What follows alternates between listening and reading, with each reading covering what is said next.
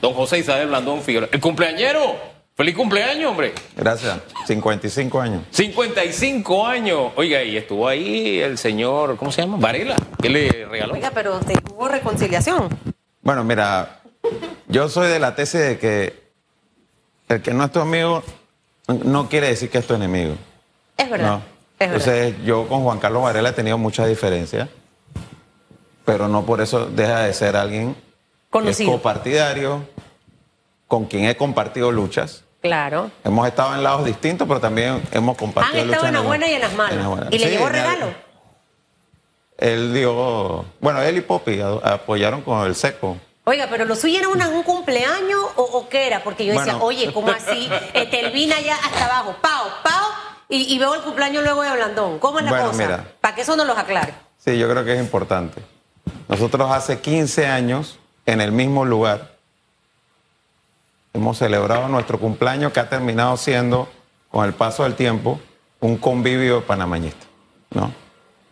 Teníamos dos años de no hacerlo por el tema de la pandemia y mucha gente nos estaba pidiendo, oye, queremos, no por el, porque ahí es una cosa que hacemos del mediodía hasta más o menos las seis, siete de la noche. ¿Qué hacen? ¿Sancocho? ¿Carne? ¿Tamales? cuestiones, juegan fútbol. Y es gratis para la gente, ¿no? Así va la familia. ¿Y eso lo paga usted con su plata?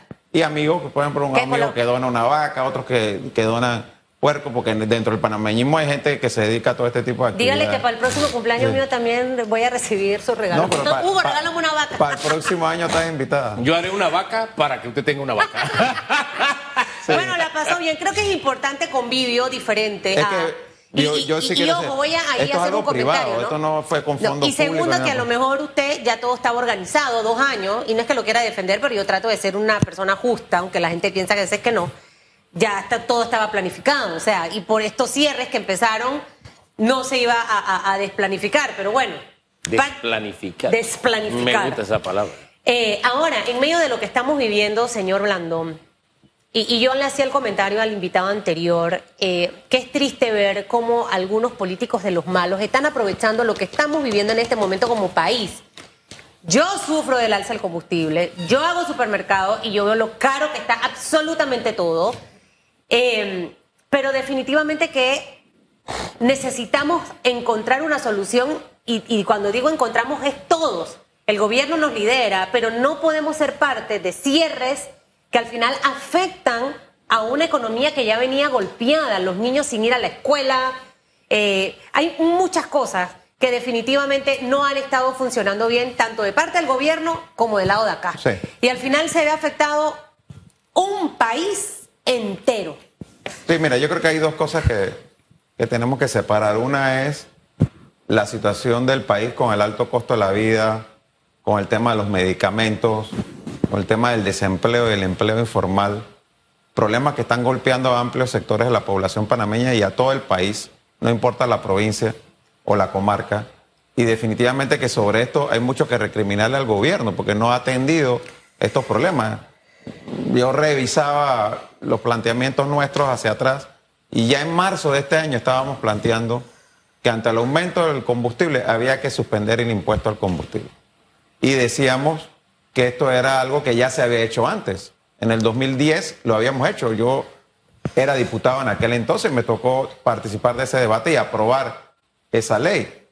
Entonces, el, gobierno simplemente le dio la espalda a esa propuesta, se hizo oído sordo, se la ha pasado diciéndonos que no se puede mientras sube la planilla, mientras hay una serie de gastos que no se justifican, cuando en otros países con menos presupuesto que Panamá y más población sí se ha hecho. El caso de El Salvador, por ejemplo, se suspendió el impuesto al combustible allá y el presupuesto de El Salvador anda por los 7 mil millones de dólares, casi 8 mil, y acá en Panamá es un presupuesto de 25 mil millones. Entonces no es un tema de plata, es un tema de falta de voluntad por parte del gobierno.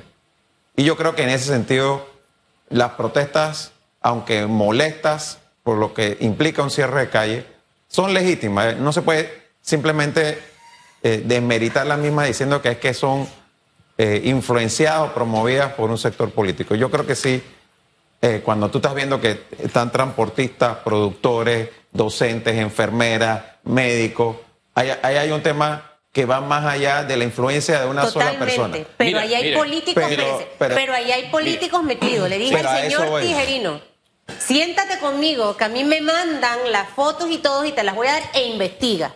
Y yo como periodista responsable, donde yo tenga la veracidad de que ha sido así, yo sí lo voy a decir, Blandón. ¿Por qué? Porque esa persona no se merece jamás en la vida llegar a un puesto político para poder llegar allí a afectar a un país entero. Pero a eso voy. Y a, a eso voy porque hay elementos que tenemos que poner en el análisis, en la mesa para analizarlo. Y hay uno de estos elementos que es muy importante. El 18 de julio próximo es la audiencia de Odebrecht. ¿Ok? Y eso tiene intención a más de uno. Y hay gente queriendo pescar en río revuelto, queriendo aprovechar unos reclamos que son legítimos por parte importante del sector de la población para poder manipular las cosas a su favor y tratar de que o no se haga la audiencia o que la audiencia salga con un resultado beneficioso para él, ¿no? Además de otras cosas que están pasando. Porque recordemos, y yo no soy de las personas que, que escabulle hablar con nombre propio, recordemos que la Dirección General de Ingresos ha invitado o ha- ha ordenado unas auditorías contra el señor Ricardo Martinelli. Y que lo que se está hablando es que esas auditorías son parte de una asistencia judicial con Administración de Justicia norteamericana, pe- específicamente la justicia de Nueva York, en donde han sido condenados y se declararon confesos los hijos de Martinelli. Entonces hay un elemento, sí, que está alrededor de todo esto, que reitero, para mí no se puede decir que los docentes y todo esto están haciendo esto porque Martinelli lo ha pedido así, pero sí es evidente que hay Pero no gente solo como él. Martinelli Pero no solo él. y no solo él, ok, tratando de sacar provecho de la situación. Y no Entonces, solo gente de partido. Exactamente. Ojo, también, por supuesto. hay otros que andan por ahí vestidos de oveja y Pero, así. pero yo, yo lo que quiero hacer énfasis es en lo siguiente, que es una actitud equivocada por parte del gobierno querer decir que esto es simplemente por eso y obviar que hay cosas que el gobierno ha hecho que han generado, Claro. motivado y justificado lo que está pasando hoy en día. Bienvenido al mundo real. Porque decíamos en la entrevista anterior que esto se sabía que venía. Los periodistas lo sabíamos. Que venía, yéndose el presidente lo que estaba programado aquí. Y si nosotros lo sabemos, el gobierno debía saberlo. Además, el ejercicio de gobierno es un ejercicio político. Y qué feo es que tú como Mayullón estás diciendo y que a mí me están pegando. Por favor, hombre. Si tú eres político y tú tienes escuela y además tienes todos los recursos comunicacionales para enfrentar esto desde antes, además tienes todos los recursos para haber instalado esa mesa no ahora, sino antes. Mire, aquí en esta mesa de trabajo, que esto es una mesa de trabajo, Aquí se han expuesto no menos de 20 iniciativas para aliviar el tema del combustible. Una sencillita que mandaría un mensaje, tú sabes, de ella, esta carga la llevamos entre todos. Es que los que trabajan en el Estado que ganan más de mil dólares, dijimos al principio, después se lo subimos a 1.500 para ser más buena gente, todos usen su carro y paguen su combustible. Independientemente, porque hay gente que dice, no, que los diputados y los ministros, todos. Eso envía el mensaje de ella, esta, porque esta carga nos está, esta la estamos llevando un grupo del país. Ya con eso tú enviarías el mensaje correcto. Además del tema del de el impuesto y un montón, porque seamos francos, este no es un problema sencillo. No se va a solucionar, lo que más podemos hacer es aliviar la carga, aligerar la carga. Ahora bien, sabiendo que el gobierno no ha cumplido con su misión, que también ha creado las condiciones para que grupos políticos de diferentes corrientes, uno en especial, ¿verdad? Pero de diferentes corrientes, aprovechen esta crisis. Y sabiendo que el presidente hoy no solamente va a instalar la mesa, sino que se va a dirigir al país, que ayer en la tarde regresó atendiendo su condición médica. ¿Qué espera usted de ese anuncio presidencial? Porque sí, hay una expectativa por la mesa, pero yo creo que las palabras del presidente de alguna forma van a marcar el rumbo de todo lo que está pasando. O sea, si él elige bien sus palabras, creo que puede convertirse en un antes y un después. No sé cómo lo ve usted. Totalmente de acuerdo contigo, Hugo. Yo creo que el presidente hoy debe eh, dirigirse al país, no solamente para darnos un informe oficial de su estado de salud, porque eso es importante como presidente de la República que sepamos cuál es su estado de salud. Y ojalá que las noticias sean buenas, pero también ya yo diría que pasamos el momento de las palabras, Hugo. Yo, yo no, no esperaría y creo que sería equivocado por parte del presidente de la República hacer un discurso aquí para recriminar o hablar de conspiraciones o para prometer cosas que en un futuro, así sea cercano, va a ser. Yo creo que el, presidente tiene que hablar con hechos, ¿no? Y ya diciendo, por ejemplo, en el tema del combustible, vamos a presentar un, un proyecto de ley para suspender el impuesto al combustible o, o, o la propuesta que sea. Pero ya, mañana estamos presentando ese proyecto de ley a la Respuestas concretas, soluciones concretas. Eh, vamos a tomar las medidas necesarias para reparar o reemplazar los 600 buses de la fruta de mi bus que están dañados y que están afectando el servicio de mi bus, porque el transporte público es también una opción para combatir el alto costo del combustible hoy en día. Vamos a tomar tales medidas, ya sea de control de precios o de establecer un control eh, de máximo de ganancia permitida al precio del consumidor para el tema de la canasta básica, o vamos a ver cómo bajamos el costo de los insumos para los productores. Y con el respecto al tema de los medicamentos, ya no lo que vamos a hacer, vamos a hacer esto, esto y esto, y ya mañana está, como reitero, se va a la caja del Seguro Social a hacer el proceso de compra tal, vamos a hacer tal cosa. No promesas ni, ni ¿cómo te digo? eh, comentarios así tipo, yo no estoy hecho de leche condensada, yo los golpes no. los aviso. Usted sabe Porque si él hace eso, sí. es como si le echara más leña al fuego. Usted sabe tan, no sé, una sugerencia al presidente que no repita lo que se está diciendo hasta ahora. Es que dedicamos tal cantidad de millones para tal subsidio, tal cantidad de millones para tal subsidio. No, no, no, no, no. Que eso fue lo que pasó en Veragua. Y cualquiera se hubiera molestado. Eso no fue tan simple. El informe de los subsidios, hombre, si eso lo vemos todos los días. Hay que ir a la concreta. ¿Cómo vamos a arreglar esto? Y usted tiene la dirección del país. Usted es el que puede marcar, este es el norte. Lo demás es arandela. Pero ya de contarnos la historia de lo que se está dando en subsidio, yo creo que ese capítulo pasó. Sí, es que, a, menos que, usted piense diferente, no sé. Es que yo diría que parte de lo que el presidente tiene que decir es también cómo se van a ajustar el cinturón dentro del gobierno. Porque es que lo que le resta credibilidad a todo el discurso del gobierno es que nos dicen no hay plata para esto, no hay plata para lo Pero otro. por otro lado, se entonces tú estás viendo que va subiendo la planilla y va subiendo la planilla. y entonces tú dices, pero ¿cómo tú me dices que no hay plata para eso, pero sí hay para nombramiento en planilla y en instituciones que no lo necesitan? Y aparte y luego entonces me dice que los internos no tienes para nombrar los internos y no tienes para para cosas básicas. Pero aquí los economistas, señor Blandón, han dicho que la solución al problema económico no es abultar la planilla estatal. O sea, ahí no está la solución. Esa es la solución rumbo al 2024, sí, y por las recién elecciones que acaban de pasar. La solución está en generar inversión, generar empleo, porque la gente ya no quiere nada más ese 120 dólares que se está dando de subsidio, quiere trabajo. Mira, que, mira, vamos a ponernos 1990. El país venía de una crisis económica por las sanciones de los Estados Unidos. Aquí recordemos, la gente estaba cobrando con bonos los, del los servidores públicos. Habíamos pasado una invasión. Llega Guillermo Endara a la presidencia de la República. ¿Qué es lo primero que hace Guillermo Endara? Le recorta el salario a los ministros. Es lo primero que hizo. Y a él mismo. Porque uno tiene que darle ejemplo. Entonces tú no le puedes estar pidiendo sacrificio al resto del país, pero tú, como mandatario y tu gobierno, no hacen ningún sacrificio. Porque aquí los que han estado en gobierno durante todos estos dos años ellos no dejaron de cobrar su salario. A ellos no se le hizo reducción del salario, como sí se le hizo a mucha gente en el sector privado. No los mandaron para su casa con contratos suspendidos, como sí se hizo con mucha gente del sector privado. No perdieron su trabajo, como mucha gente del sector privado. No, los que están en gobierno aumentaron planilla, se aumentaron salarios. Ahora con el alto costo del combustible, ¿a ellos qué les importa si el Estado les está pagando el combustible? Entonces ellos no, se, no le afectan si mañana sube 10, 15, 40 centavos el galón o el litro de combustible porque es que ellos no lo están pagando.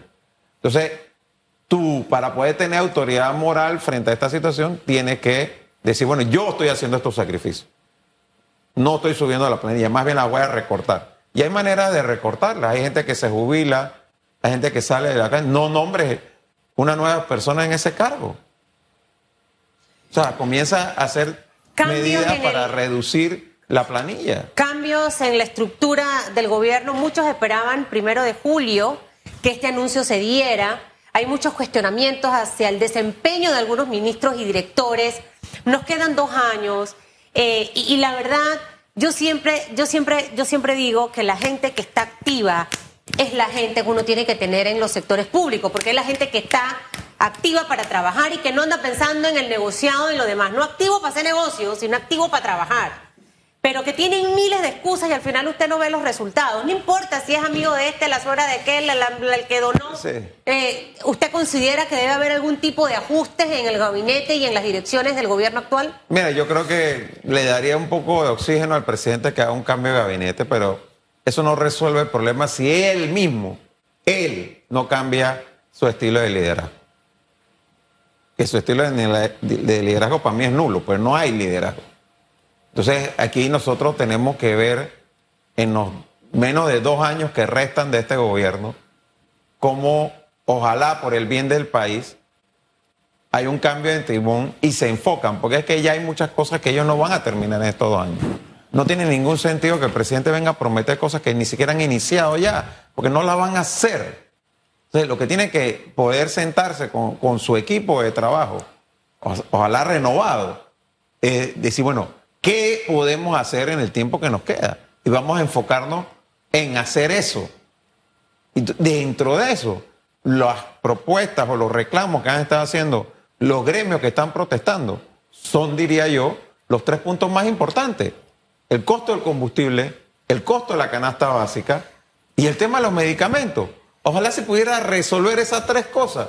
Presidente, ya, porque es que usted no va a terminar ninguna obra importante. Aquí no va a estar listo la tercera línea del metro, aquí no va a estar listo el cuarto puente del canal, aquí no va a estar listo el corredor de playa, ni ninguna de esas obras de infraestructura que usted prometió en campaña o las que ha estado prometiendo en la gira. Oiga, y- no se van a terminar. y ahora Entonces, que- por lo menos deja un legado importante en esos tres temas. Ahora que habló de playa, ya está de nuevo en el portal de Panamá Compra. eh, no es que sea la playa, el mercado. Y ayer que conversaba con alguien, no, se salvó el alcalde, porque como están las protestas, nadie habla de los, de los del marisco. ¿Cuánto es que es 40? y qué? ¿Cuánto es que es de millones? Ya se me olvidó. 44 creo que es, ya, Bueno, ya ni me más de acuerdo. 40 millones. La insistencia de nuevo con el bendito tema. En plena te- de, de- de pandemia, ojo, entendemos que las inversiones van a generar trabajo, pero también entendamos que es mejor tumbar todo el mercado, hacer todo lo que voy a hacer, en vez de dedicarme a hacer otras cosas. Aquí la gente necesita mercados periféricos más cerca para comprar las verduras y las cosas más baratas.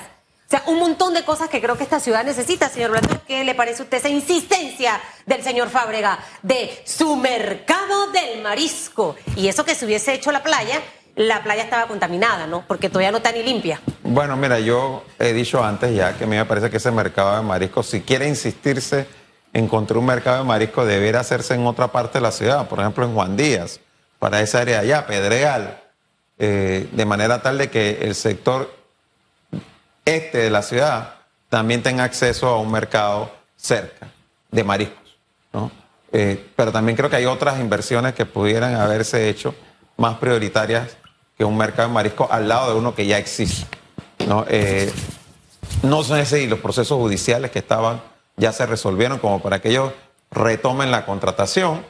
No conozco de eso o están haciendo algo de, eh, de su forro. Eh, pero lo cierto es que en la alcaldía, al igual que en el Ejecutivo, si yo pudiera darles un consejo, el consejo sería, señores, enfóquense, enfóquense en lo que van a poder terminar en estos dos años, en lo que puede ser su legado, que a lo mejor ya no van a hacer obras físicas, porque lo que, reitero, no han comenzado a esta altura, ya no lo van a terminar en dos años, a menos que sean proyectos de menor envergadura. Entonces, enfóquense y vean cambios institucionales, mejoras administrativas que sí pueden ser realizables en dos años y que sean parte de su legado. Yo no sé, yo creo que si el presidente regresa un poquito a su plan de gobierno, ahí va a encontrar respuestas sencillas a algunos de los grandes problemas que afectan a la población directamente. Él hizo propuestas en el tema medicamentos que no son nuevos, que ya se han puesto en práctica y que de alguna forma han impactado. Que terminaron mal es otra cosa. Él hablaba de las farmacias populares, por ejemplo. Aquí hubo una farmacia compita que en su momento vendían eh, medicamentos más baratos, genéricos, qué sé yo. Bueno, se prometió, eh, es el momento de hacerlo, de buscar alguna solución. Ahí está el tema del IVA, él iba a poner del mercado a la mesa, una serie de mercados, qué sé yo. Oiga, no puede construir un mercado, bueno, haga las ferias libres, que también se puso en práctica en un momento de crisis en Panamá y se ponían muy cerca de los supermercados, me acuerdo, para que la gente fuera al super, pudiera comprar ahí algunas cosas, pero otras las comprara más baratas. Así, mire, en el mercado, en el Merca Panamá se ha formado un desorden. ¿Usted se acuerda que acá en el mercado había mercancía en el piso? Bueno, ya, ya hay en, las afueras también hay, en, el piso hay. ¿Por qué se ha creado un desorden? Saque eso, llévelo a los barrios, lleve pero en fin, hay fórmulas para darle respuesta a la gente en este momento, sin pensar en grandes obras. Ya se fue el tercer puente, ya no quedó el túnel, ya eso es historia, se había licitado, cambiamos todo, no hay problema. Hagamos algo hoy, hoy, la gente, porque la gente tiene problemas hoy, hoy, hoy, aquí y ahora. ¿No le parece? De acuerdo, y mira, aquí el problema, reitero, para mí es que el día de hoy, como bien señala Hugo, es un día que puede ser un antes y un después, como puede ser el detonante de que las cosas se agraven en los próximos días. O sea que hay con mucha prudencia que medir los pasos, especialmente el Ejecutivo. Así es. Por parte nuestra, como partido de oposición, nosotros respaldamos las posturas que han estado planteando los movimientos sociales. Reitero, alto costo del combustible, alto costo de la vida y el tema de los medicamentos son temas prioritarios, coincidimos en ello. No creemos que hay que echarle más leña al fuego. Ahora, la protesta es un derecho legítimo del pueblo y si de parte del gobierno no hay soluciones concretas en el día de hoy, nosotros apoyaremos protestas si lo vamos a hacer. Quiero que eso quede claro. Pero lo que a nosotros aspiramos es que podamos sentarnos en una mesa de diálogo y lleguemos a acuerdos por el bien del país, porque, reitero, la situación económica de por sí, está difícil como para que la agravemos más. Hay que entender, cuando tú cierras una calle en la como la Interamericana, cada hora de cierre de la Interamericana está costándole millones de dólares Así es. a la economía del país. Está afectando una de las industrias más importantes para el país, que es la industria del turismo. A mí me tocó el año pasado estar por el área de San Lorenzo, en un restaurante por ahí en San Lorenzo, viendo un bus lleno de turistas que no entendían lo que estaba pasando, no estos cierres que hubo. Y, una familia europea, norteamericana, no sé de dónde eran, bueno. pero que no eran panameños definitivamente, pues con unos niños molestos, cansados de estar Los turistas que tuvieron que caminar al aeropuerto, por ejemplo. o sea, al final son, son tantas cosas. Y, de verdad que creo que sí tenemos, nos ha caído de todo y le cayó a este gobierno, pero para eso querían tirabecito, así que les toca enfrentar todas las situaciones complicadas que en este momento estamos. Y al final hay un eslogan que dicen mucho los PRD, cuando el PRD gobierna le va bien, bueno, yo quiero que al PRD le vaya bien, porque es que si al PRD le va bien, le va a ir bien a todo el país. Los empresarios necesitan agarrar un respiro. La gente ahorita mismo trabaja solamente para poder movilizarse a su trabajo y ni siquiera sus necesidades básicas son cubiertas porque no alcanza. La, comen mal, ya eliminaron tantas carnes, tantos pollos en la semana porque la plata no alcanza, señor Blandón. Entonces, la tuna y la barata, ni siquiera la de vegetales. Eso es lo que está viviendo el panameño en el día de hoy y es lo que al final necesitamos ver de qué manera lo podemos solucionar. O, ojalá de verdad que el pronunciamiento de hoy sea eh, positivo y que logre calmar, dar esa paz, esa tranquilidad que necesitamos como país. Pero yo reitero, aquí no habrá discurso por bonito que sea, así se ponga a recitar una poesía o hablarnos de la rosa, de la esperanza, lo que sea, que va a calmar la situación. Aquí lo único que va a calmar la situación, señor presidente, son hechos. Hable a través de sus hechos. Si va a dar un discurso, diga, voy a hacer esto, esto y esto, pero no dentro de una semana ni dentro de dos semanas. Mañana voy a presentar un proyecto de ley a la Asamblea, por ejemplo, sobre los temas que están eh, sobre el tapete. He dado la instrucción al director de la Caja del Seguro Social para que haga tal y tal cosa con respecto a los medicamentos al ministro eh, de Salud, a los miembros de la Junta Directiva del gobierno que son parte de la Junta Directiva de la Caja del Seguro Social.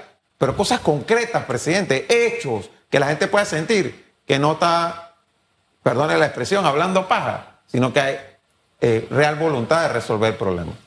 Gracias, señor Brandón. Pausa y regresamos. En breve regresamos con más de Radiografía.